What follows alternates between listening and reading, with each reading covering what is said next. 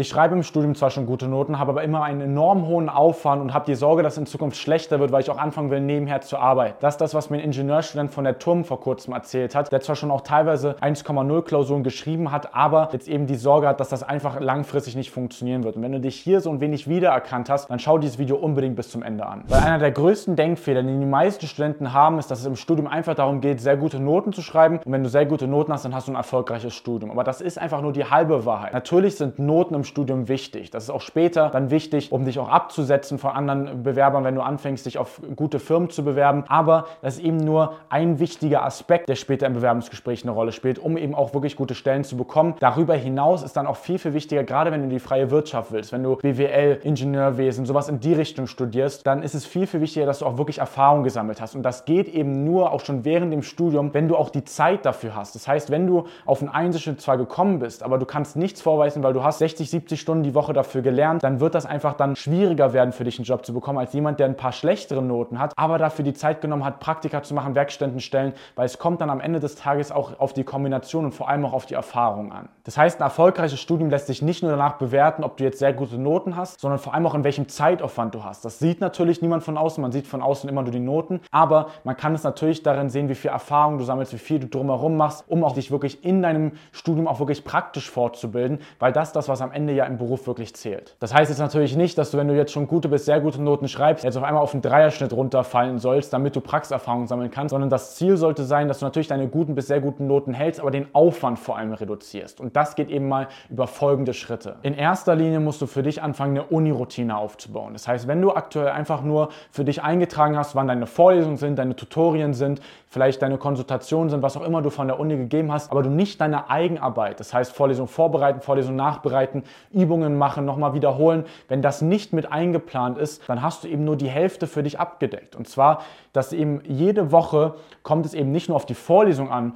die deinen Lernerfolg bestimmen, sondern es kommt ja auch auf das, das an, was du in Eigenarbeit machst. Das heißt, das andere ist genauso wichtig für deinen Lernerfolg wie die Vorlesung selbst. Das sollte dann am Ende so aussehen, dass du Woche für Woche weißt, was du jeden Tag zu tun hast, dass du am Ende der Woche wirklich 80 Prozent des Verständnisses hast in jedem Modul, weil wenn du merkst, dass du eigentlich vielleicht maximal die Hälfte gecheckt hast jetzt in Mathe äh, diese Woche, dann wirst du merken, dass du die nächste Woche weniger mitnimmst oder gar nicht mehr so gut mitkommst, dann die Woche darauf noch weniger, beziehungsweise du gar nicht so wirklich alles verstehen kannst und dann stapelt sich das immer weiter an, bis du kurz vor den Prüfungen auf einmal vor einem riesigen Berg stehst, der noch aufzuholen ist und dann wird es dann sehr, sehr stressig und damit werden auch die Noten schlecht. Und das heißt, deine Uni-Routine sollte sich immer danach richten, dass du dieses Ziel am Ende der Woche erreichst. Das heißt, wenn du sehr, sehr anspruchsvolle Module hast, wie Mathe, Technik, Mechanik, Statistik, sowas, und du da sehr, sehr viele Probleme hast, dann solltest du vielleicht etwas mehr dort einplanen. In anderen Modulen kannst du vielleicht etwas weniger machen. Das heißt, es sollte sich so ausgleichen, dass du in jedem Modul Woche für Woche mitkommst. Wenn deine Uni-Routine soweit steht, sollte der nächste Schritt sein, dass du guckst, wie du deine Vorlesung effizienter nutzen kannst. Das heißt,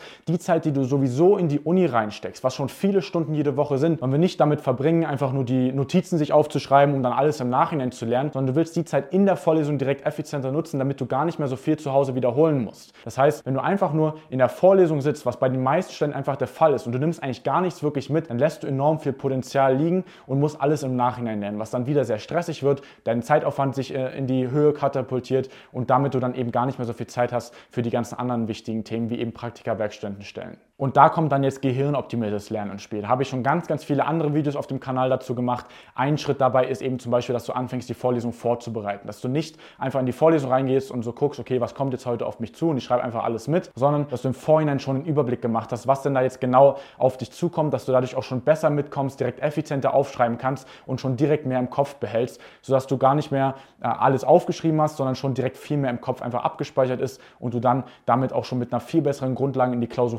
Klausurvorbereitung gehst, was dann der dritte Schritt ist. Weil die Klausurvorbereitung sollte nicht dafür da sein, den ganzen Stoff nochmal gefühlt von Null aufzulernen, wie es bei den meisten Ständen ist, sondern eigentlich nur noch dafür da sein, dass du das Fundament, was du in der Vorlesungszeit schon gesetzt hast, weil du die Vorlesung effizienter genutzt hast und dann schon mit 60, 70, 80 Prozent an Verständnis in jedem Modul in die Klausurvorbereitung gehst, dass du nur noch die letzten Wissenslücken füllen musst, dass du noch dich gezielt in die Übung gehen kannst, dich darauf konzentrieren kannst, wo jetzt die letzten Problemstellen sind, um dann auch wirklich mit einem sehr guten Gefühl und ohne jetzt bis nachts spät spät noch lernen zu müssen, wirklich in die Klausuren gehen zu können. Dadurch kannst du selbstsicher reingehen, hast weniger Selbstzweifel und wirst allein dadurch auch nochmal bessere Noten schreiben. Und wenn du diese drei Schritte für dich kombinierst, dann wirklich eine klare Lernstrategie für dich hast, dann wirst du es auch schaffen, auf einen sehr, sehr guten Schnitt, auf einen Einzelschritt zu kommen, ohne extrem viel dafür lernen zu müssen. Mit 30 Stunden Wochenaufwand haben wir auch teilweise Erfahrungsberichte. Hier auf YouTube kannst du also sehr gerne mal dir das auch angucken, die Playlist. Und wenn du da mal noch wissen willst, wie du das für dich genau umsetzen kannst, dann noch ein bisschen Hilfe brauchst, dann trag dich mal gerne unter dem Video für eine kostenlose Lernanalyse bei uns ein.